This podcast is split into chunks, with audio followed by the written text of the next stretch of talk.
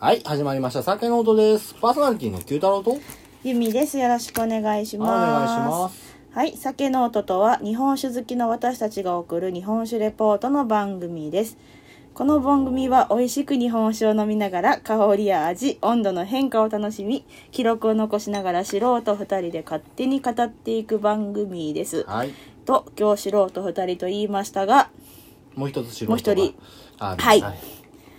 来てくださってます。イェイはい、よろしくお願いします。翔さんです。翔さんです。翔さんです。はい、見学に来てます。っ見学に来て見ます学。に来ましていうた。のも、あのーちょっとね、ゆみさんが、そうなんですよ。 1月になったら資格の取得のために、それこそ1月の末やね、そう。試験があるのが。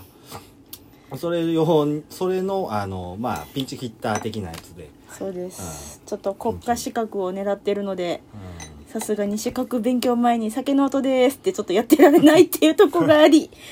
ちょっとそのんあ代打を、うね、お願いするために今、今仕事終わりはって。そうもう大え変えっと、もう帰ってこれました。ああはい今日は来てくれてますりがとうごちざょっいます。とねいきなり早速の収録は無理ということで申し訳ないですが。ちょろちょろっとーうんコメント挟みつつうんそうですね聞いて今日くださったらちょとそ今日はそれでお願いしたいとは思いいます。と思いますはい。よろしくお願いします、はーいな食いながらやけどなそうそうそうご飯食べるのまあちょっと大完全事に、シうんャリシャリ音が出てます。すごいシャリシャリしてますけど。なんかこうやって声聞いたらさ低いよなそうね思ったよりあ、ほんまですかダンディーなう感じでん、ダンディ ーあまあまあ、そう、そうかもしれないですね。ちょ っと、ちょっと低めかもしれうない。んあの、まあ、なんか、注目されると恥ずかしい です。注目されると恥ずかしいですけど。はいまあそうそんな横でね14台飲みながら飯食ってはるあもうちょい入れちゃってうんはいはい すいません。いやまあありがとう今ご日ざいま今す日は14代じゃないんだよあそうあのーそうですねあれやねはいこれは寝酒用に買うてあるそう14台を寝酒で14代寝酒で14代そうやおかしいよおか しいえ安いよ14台のこれは本丸えー秘伝玉返しうんなんて書いてあるか分からへんってやつ でまああれなんだよねあの醸造アルコールの入った本醸造っていうやつよね、うんこれは、美味しいよやねし定価でいうと2800円ぐらいね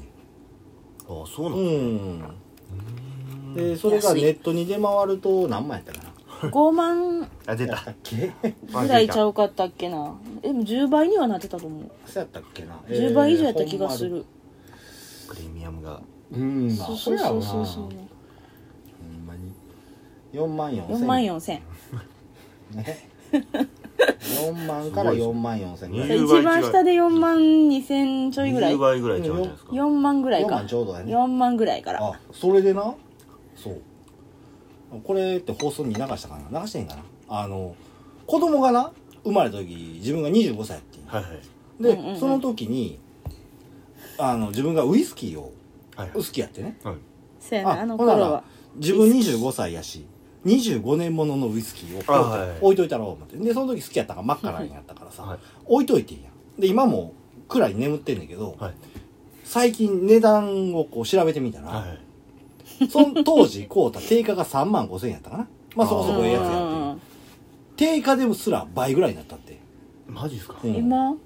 5万56万ぐらいなぐらいやったかな定価倍でにすはよねなってへん56万やねうんでえー、転売価格って言ったらいいのかな、はいはが20万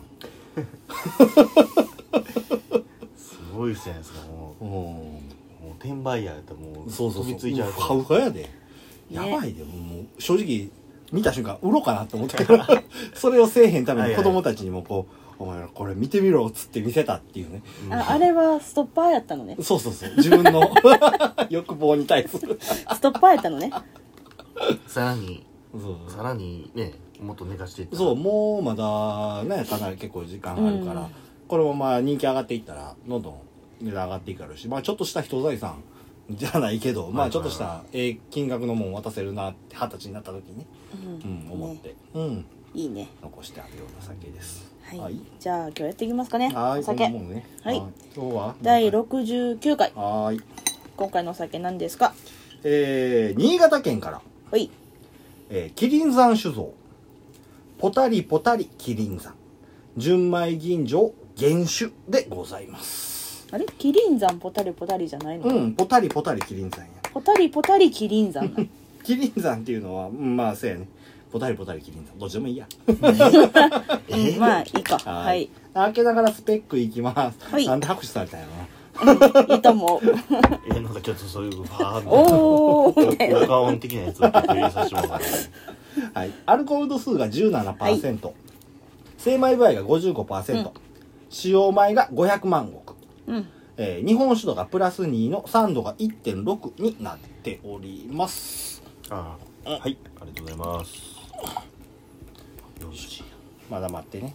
香りから酸度香りちゃんあの色合いからいくかな日本酒度がうんなんだっプたラス2プラスでいいね少し辛口なのかなっていうのがまあ14台飲みながらやからそちょっとうおかしくなるかもしれないまあまああそうですねお茶をちょっはい声を張れもう全然普通に入ってくれとていいのちょっにとなかなかなかなか難しい、 はいはいじゃあ色まああのまあ新種なんで透明でしょううんそうね透明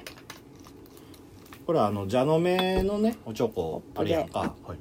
それで見ると色合いがすごくよくわかるんだよこれ、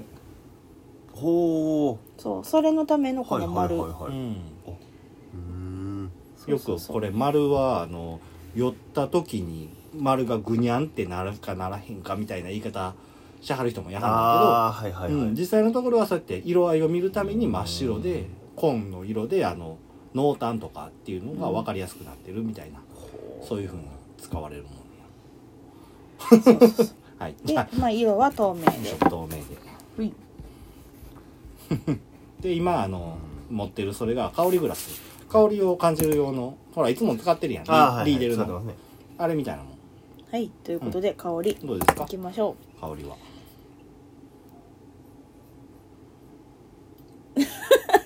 うなんて表現していいかきっと難しいんやろねああこれ古本の匂いがするなんじゃそれ古本の匂い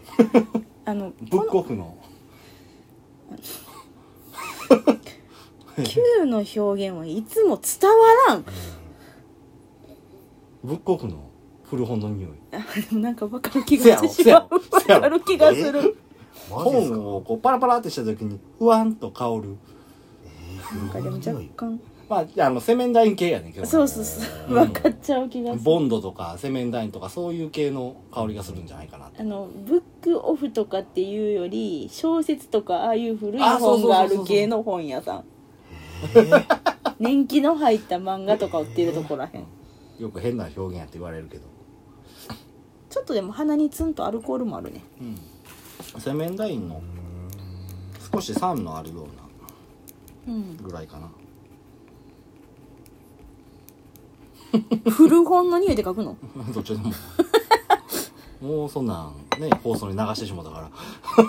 もうそうですねらうんもう放送に流し流れた以上はもうそう古後本です戻りできないから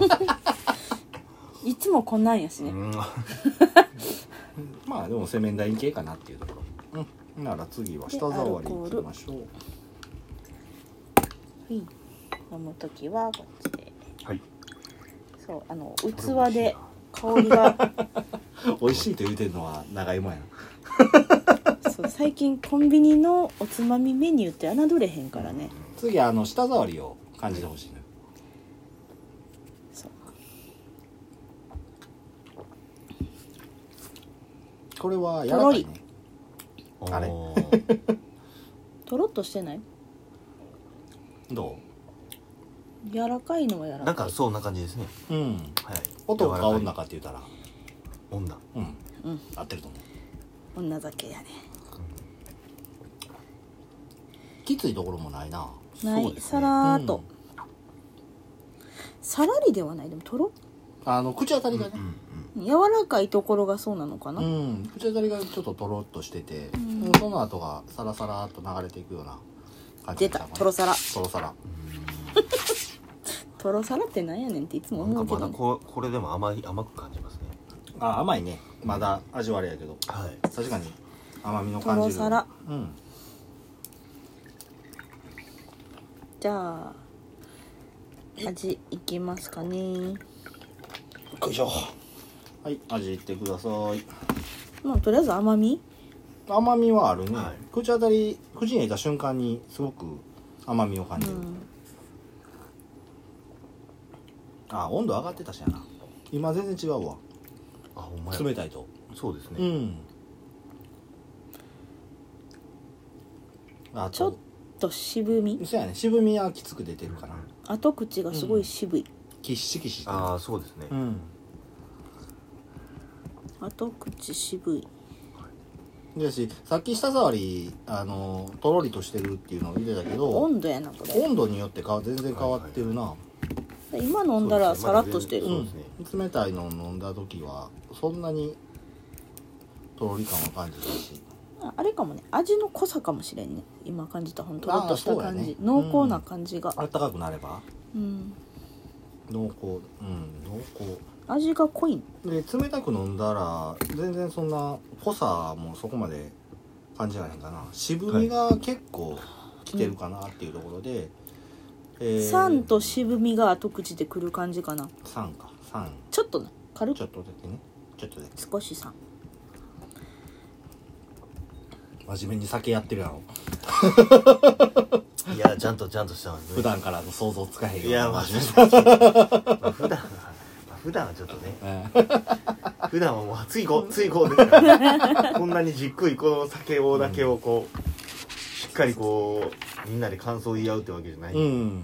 もうひとひ一言言ったらもう次うまいって言ってじゃあ次もう次それはあるからね、うんそこにいっぱいそいうそうっぱい置いてあるんでそれはもうどうしてもそうなっちゃいますけどまあでもあのチラチラと聞いてるとさたまに喋ってる会話そのまんまやんお酒あのあそうですねそうそれはこれちょっと辛口やなとか、これキシキシすんなとかそう,、うん冷たいの飲んだら辛口感はあるね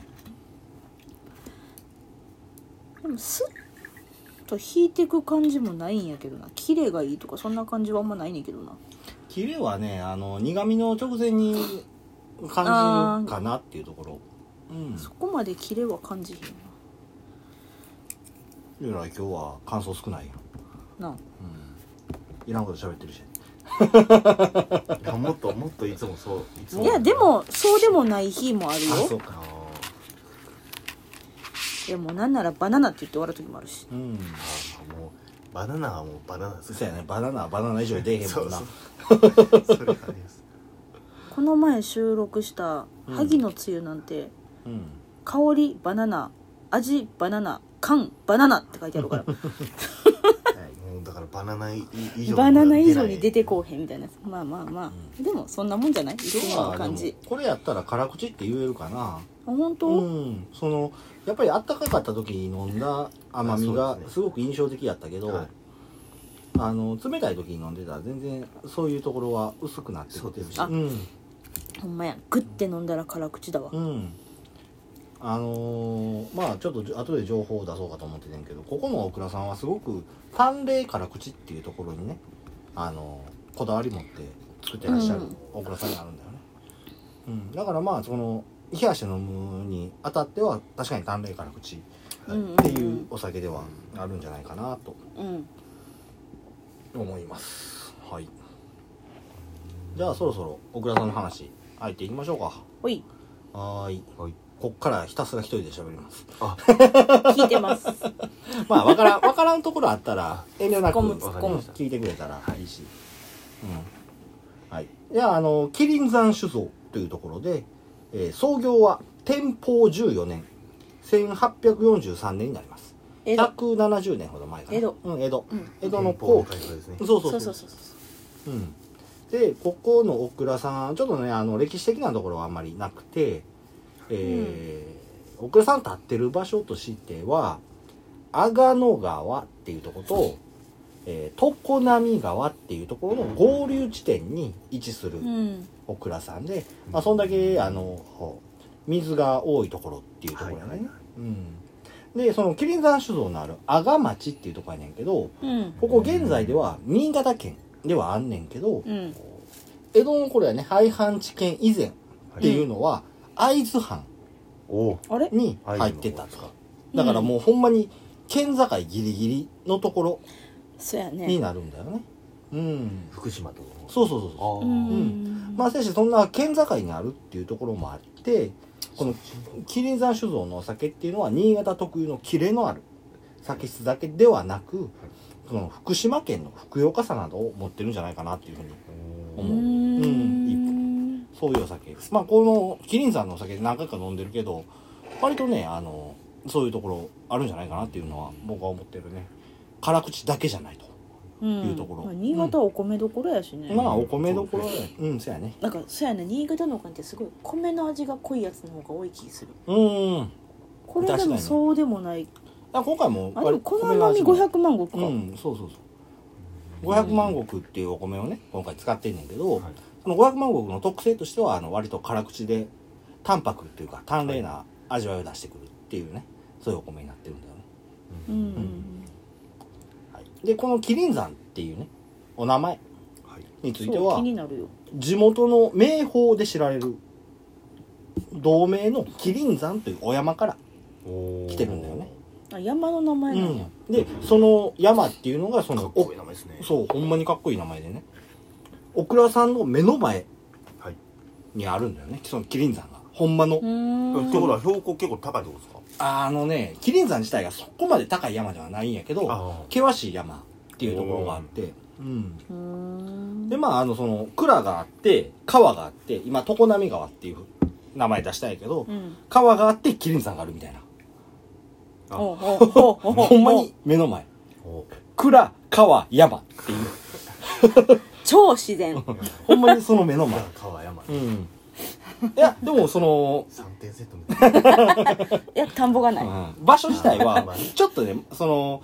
そこがちょっと街として作るにはいい場所やったんか知らんけど、街中ではあるのよね。うあーん。場所的なところでは。やけど、その、目の前にその、そういうお山があると。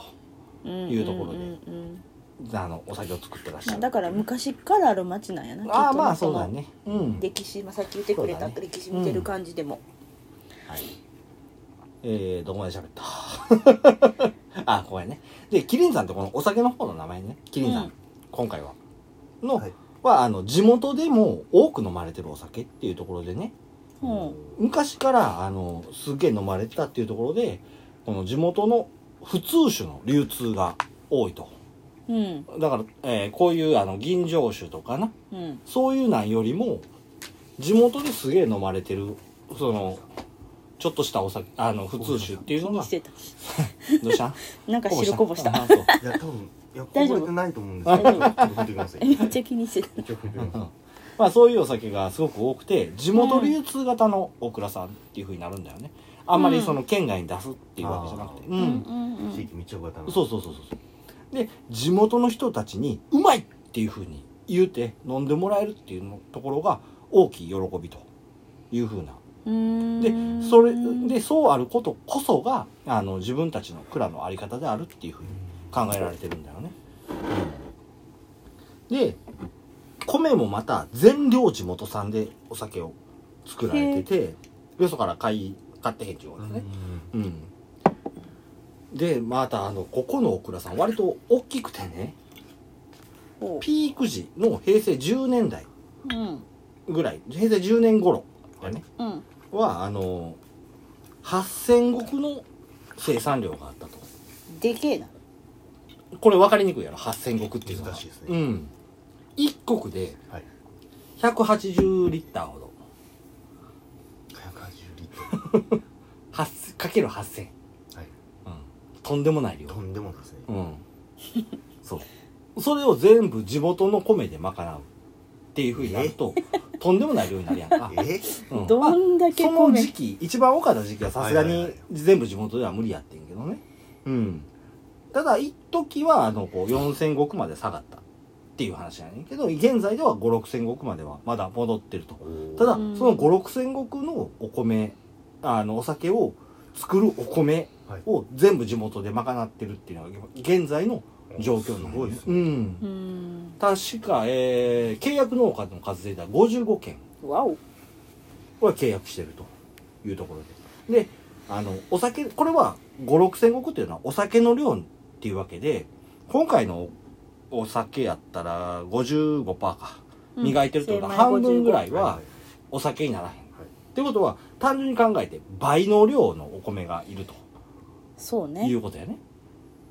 そうやな50%やったら。はかける2やわうん、でもちろん普通酒も多いから70%とか80%のお酒もあるし、うんあるけど逆に言うたらもっといいお酒も作ってはる、うんさんにえー、40%とか30%とかのお酒も作ってはったりするからまあ平均で考えてもまあまあ単純に倍やわな倍ほどは必要じゃないかなというふうなのは思うんだよね。まあそんだけのそのお米の使用量っていうところからあのそれだけ多くの方にね地元の方に助けてもろてうんお酒を作ってらっしゃるっていうのがこのキリンさんなんだよね。うん、すごいよねでまああの水もお米も地元にこだわってで、うん消費者の方も地元にこだわるっていうところでね、うんあのーまあオクラさんが言うてはんのは半径1 0キロのテロワールテロワールっていうのは言葉としてはその地元の土地っていうフランス語やねんけどそのその土地っていうフランス語やねんけど、まあ言ったら地産地消って言うたらいいのかあなは、うんうん、その地元のものだけで作り上げたものであのまあそうやな地元のものだけ作り上げたものっていうふうな考え方なんだよね、うんうんそういうふうな作りをしてらっしゃるお蔵さんになりますはいどうすごい地元っていうのをうんそう大事にはしたはるそうんやなんだよねうん裏ラベルに手書きの文章があっうんそうやて、ねそこにもそれ今言う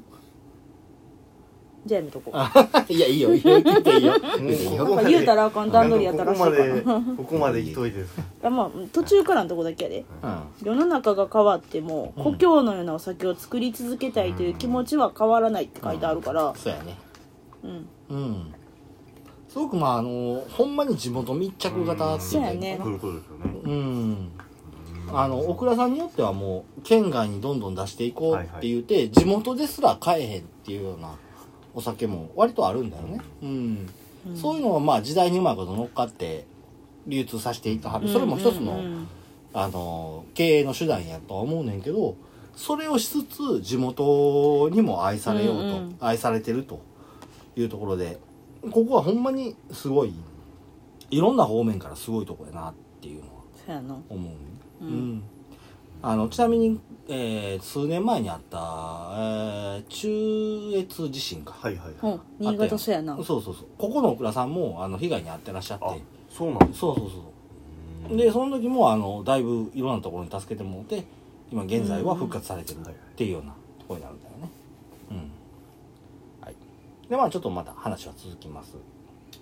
でキリンさん酒造っていうのは昔からさっきも言ってたね淡麗辛口にこだわっはいたお酒造りっていうのをねされてるんやけどもともとの水質から新潟のお酒っていうのは淡麗辛口になりがちなんだよねううんん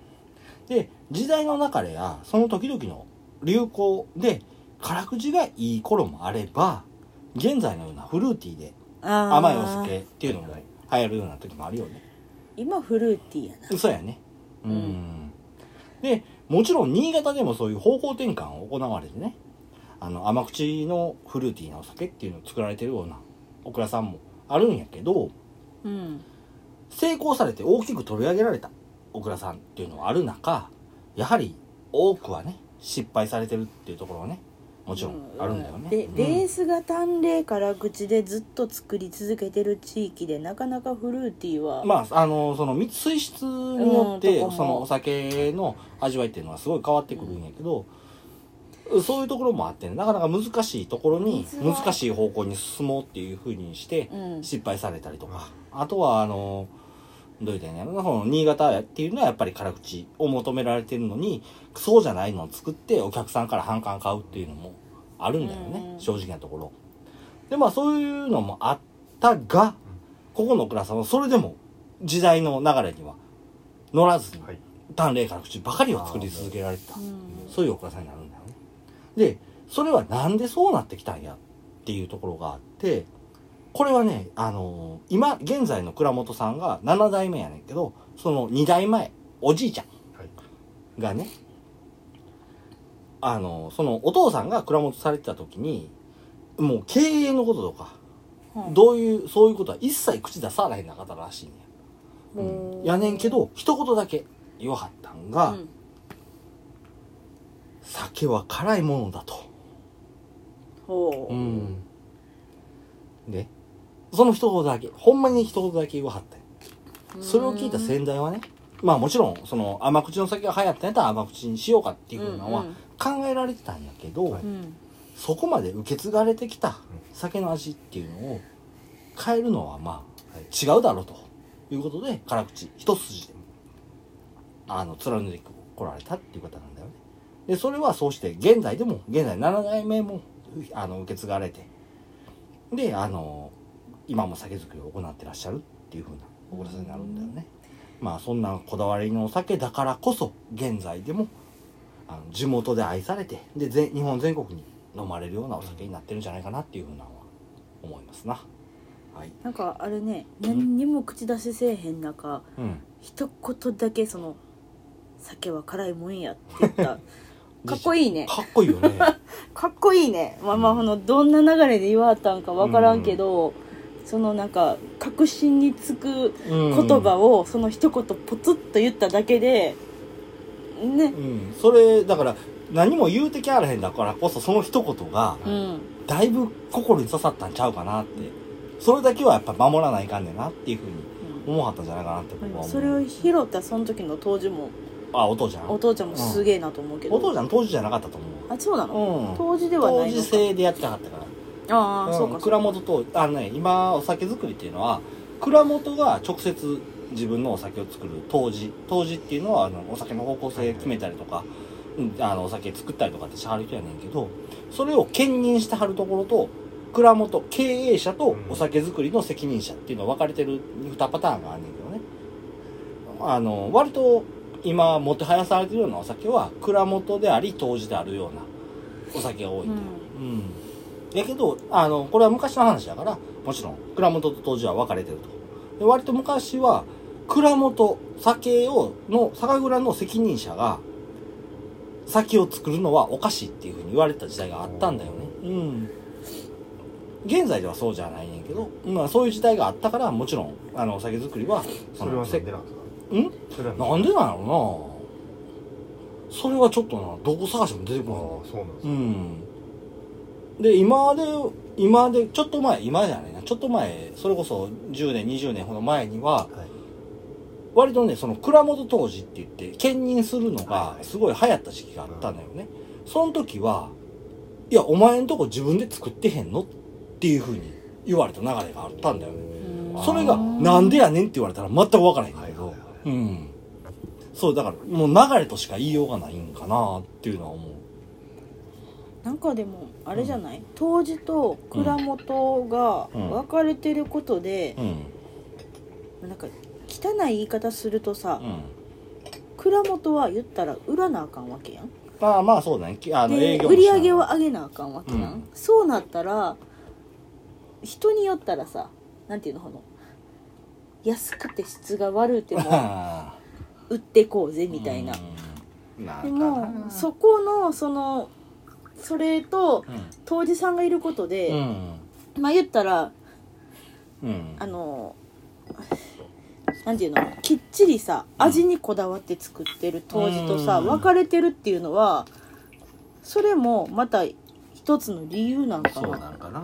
そんな人らばっかじゃないとは思うけうど、んまあまあまあそういうところもまああとはあもちろんの当時集団っているからさあるんじゃないかなっていうのは思うよいしょお湯入れましょう当時集団っていうのもあるからさ、うんそうだねこの仕事を取ったらあかんみたいなの もそうやねあるかもしれんようんあちゃちゃちゃちゃちゃちはいじゃあ缶していきましょう大体いつもこの時は36度でね人肌感っつってちょうど僕が好きな温度やねんけどそれに合わせていつでも緩和していこうかなっていうしてるんだよねどうですか翔さんいやーなんかあれですねこう聞きながら飲むっていうのもな んかゃ楽しいいいででしすょね楽しいでしょなんか勉強勉強しながらこうお酒を飲んでるっていうのは、そこはいいねお酒の味どうよっていやお酒の味もすごく美味しいですね、 ねえまあまああのちょっとね僕はどっちかというと辛口の方が好きなんでああ今回どうやもうちょっと甘いかうーんうやろそうなですうん甘いねんちでゃうもまああのなんかか飲みやすさはあるんで、うんあの全然僕はまああの別まだ全然飲める飲みやすいああなるほどね好きな飲み方やのすいかもそうですね、うはい、ん一応ね今回はあの新酒っていうことで冷やしてなるべくお早くおお召し上がりくださいっていうふうに書いてあるんだよね、はいはい大丈夫多分なくなるうん、まあでしょうねなくなるもうもうなくなりそうですから、ね、言うてる前にこれはどうなんだこれ雫絞りなのかポタリポタリは雫じゃないのな特に書いてないんだけど雫絞りっていうのはあの袋にねこのまあ甘酒のももっと濃いみたいな塊を入れるんよね、はいそれがあのもろみっていうんだけどそれを入れた時にあの布の袋やから、まあ粗いやんかはいはいそしたら水は水っていうか水分落ちてくるやんそれをギュッてしやんとそのまま自重だけで落ちてくる分をうまいこと取ったもんがその雫絞りっていうよねそれはすごく綺麗なお酒になるんだようんその雑味がああ出えへはいんはいっていうかねうんそうやって作られた綺麗なお酒っていう風なものになるんじゃないかなっていうのはちょっとこれは「ポタリポタリ」っていう名前なところから想像してるっていうようなもんやねんけどそこまで調べるの忘れてたわ限定種やもんね、うんこれあそこのっち行時けたにいしかできひんやつけたそういけた、いけたはうん、いけてんのかなもうなんか2個とかちょっと大変いあちゃちゃちゃ熱熱熱熱熱熱熱はい熱なってるちょっと高いちはいょっと熱いけど、んならいけるかね缶いきましょう、えーじゃあ缶も香りからそんな変わらへんかなうんさっきは洗面台古本屋の匂い古本屋のようにしい日になった洗面台に洗面台に洗切り面だけ台系がうんああ酸とアルコールがさっきうんあったけどそんなそんな変わらんねそんなむちゃくちあゃのょっとアルコール感やっぱり缶にした分出るかなうんうんあのさっきよりも酸感じるな酸か酸はそんちょっとなかすかに上がってる気がするなわかる酸酸っぱいよああわからんなちょっとでもまあそんな感じはします、ねうん気持ち上っがった気がする、はい、はいなんとなくやな じゃあ味いきましょうはいうんやっぱり甘いなおー缶にすると甘なるよね、缶にするとそうですねうんこれは甘口になる酒やな、ほんであのアルコール感は多少出るけどそれでもやっぱ辛口感も後からああそうですね追いかけてく後るかようらなだやっぱりそういう感じのがきますね、うんどうですあのえらい顔してんぞお前苦みがすっごい苦いみ渋み渋いえー、渋いっすか苦味や渋みは分からへんな、はうんえ結構くるよ飲み込む時からいそうおそうっどってちかなるさどっちかというとなんかあ辛ー口やったからあー分からん辛口がやっそうたやんで、ね缶にされたことに少し甘甘いような感じそうやねしままあす甘みはアップしてる口入れたし瞬間に甘みがふわって広がってその後多少辛口感がぐあーはいぐぐっとくるようなはいところはあるんよねそうですねん、ただ苦味や渋みはそこまでどっちかというと分からんくなった方かなですね、う僕もん、そんなに今うん、でも口の中のキシキシ感が缶の方がきついいやこれはひあの嘘やんめっちゃ冷たい時の方がそうほんまキシキシ口の中キシキシするんやけど、うんこれはこのお酒は冷やして飲む方がうまいなそうねあーそうですねはいまあそんなところがね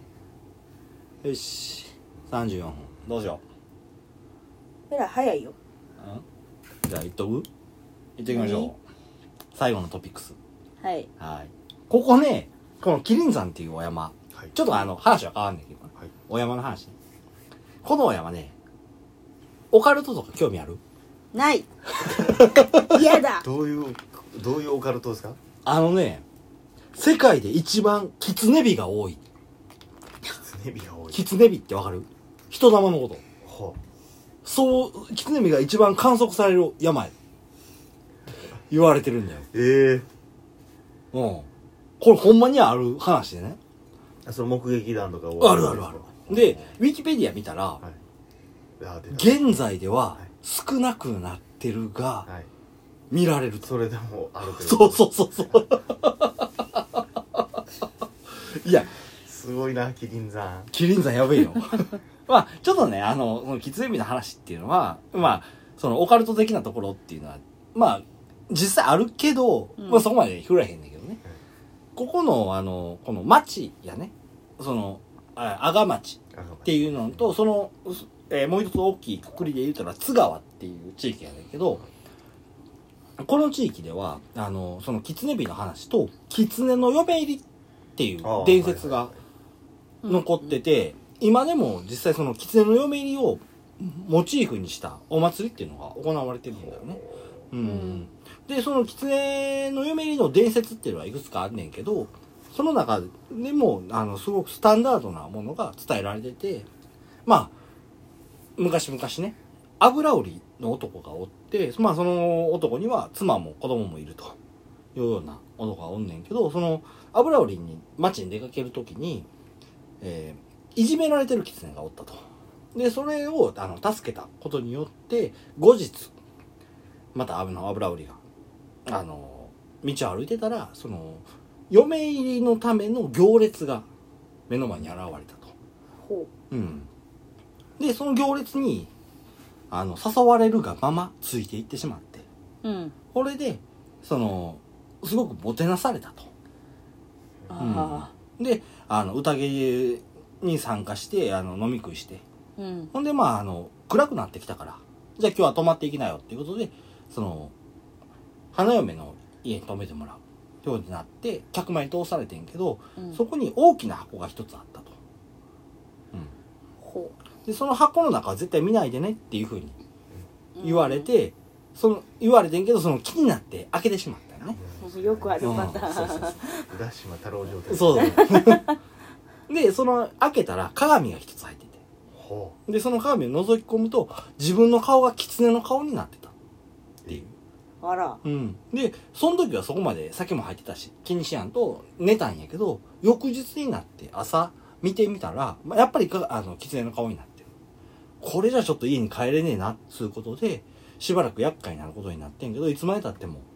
狐の顔のままというところで、あのそっから3年経ってしまった、うんあらで3年経ったぐらいであのやっぱり嫁はんも気になるし子供も気になるわっつって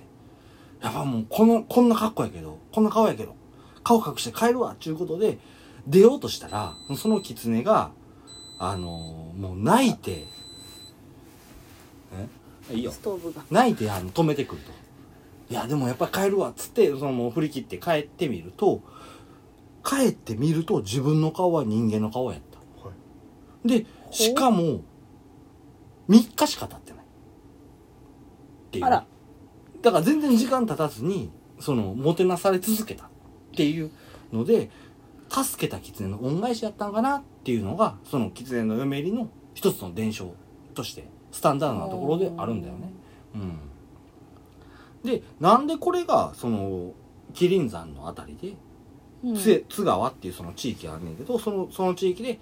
伝えられてきたかっていうとその麒麟山で狐火がたくさん見られるとこれに関してはあの一切科学的な根拠もないしいはいなんでそれが見えんのかっていうのは分からへんねんけど、うんまあ、そうやってあの見られるところからその狐火が並んでるところがその嫁入りの提灯を持って歩いてるように見えるっていうので狐の嫁入り伝説が生まれたっていうふうな話ではあるんだよね。うん、まあそうやってあのそういう伝説が見られるその地域の話やねんけどその狐火がたくさん見えた年っていうのがね、豊作になるっていうのを伝えられてるんだよ。ああじゃうあん歓迎されてるのね狐にそうなんだよ見えるねってい結うのは構うんでまああのある今は狐火を見見た年はっていうのもあるんやけど他にも言い伝えとしては狐の嫁入りの行列を見た年は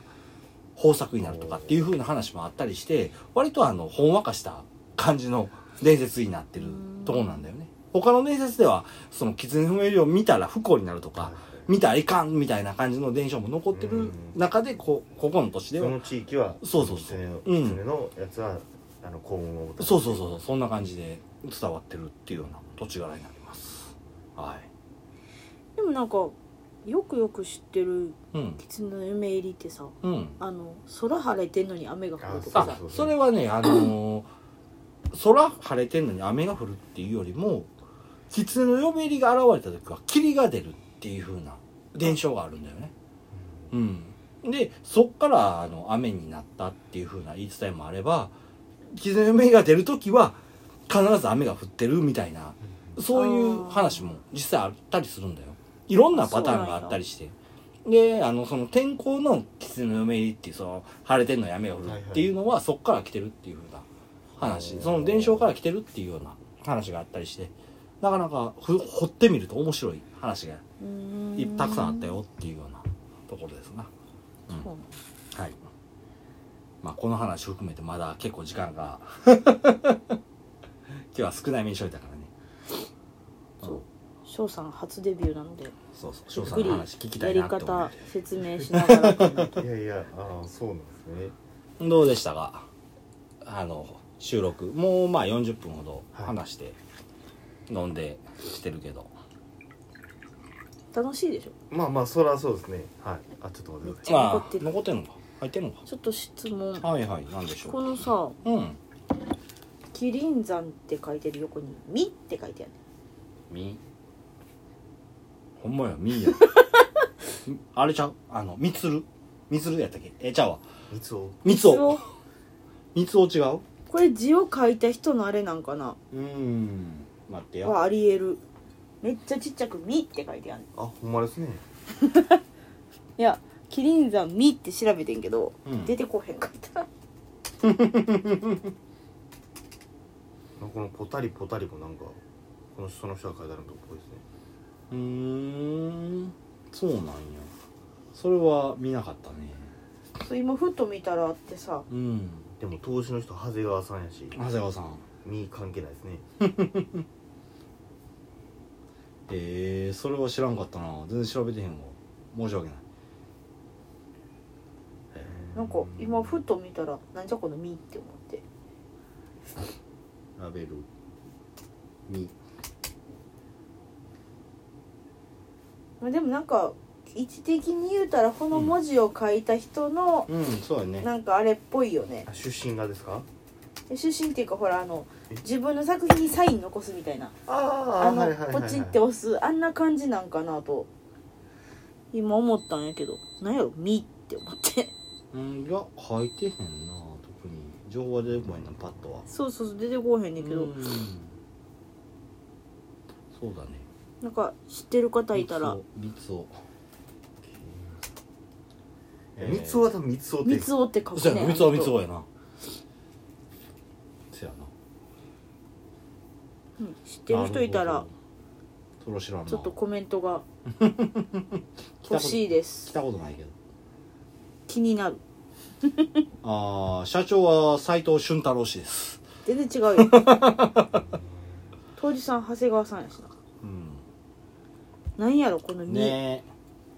まあ書いた人のあれなんだろうなんやろね、うんなんかだってすごいおしゃれなみ文字やし なポうタリポタリポもやタリポしタリね可愛いよねリリンさんもうんいやそれはなこのポそタリポのタポリのタロリゴシリーズは可愛いけど他ないあ割そうと結構いガかチつやねいいかついねがっつりキリンザンって書いてた、でこのキリンさんあの辛口辛口って言ってるけど一本だけすごく甘口フルーティーな酒を出しててねそうなんよそうそうそう何やったっけきらめきやったかな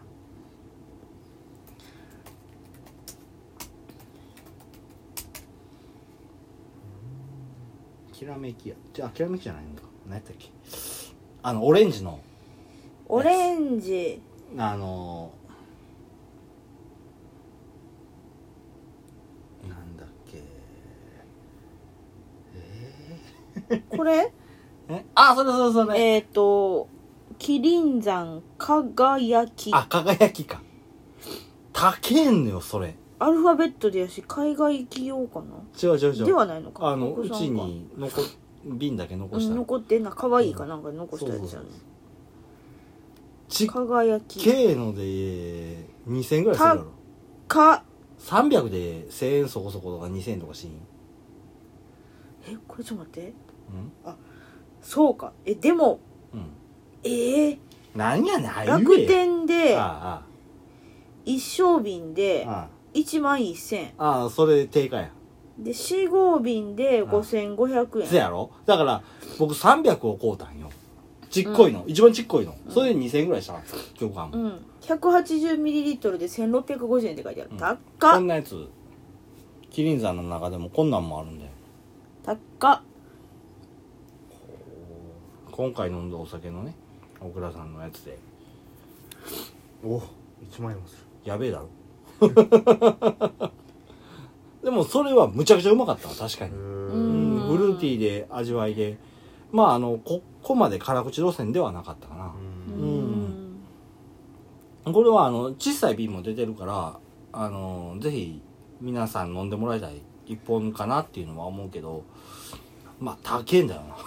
うん 高いですね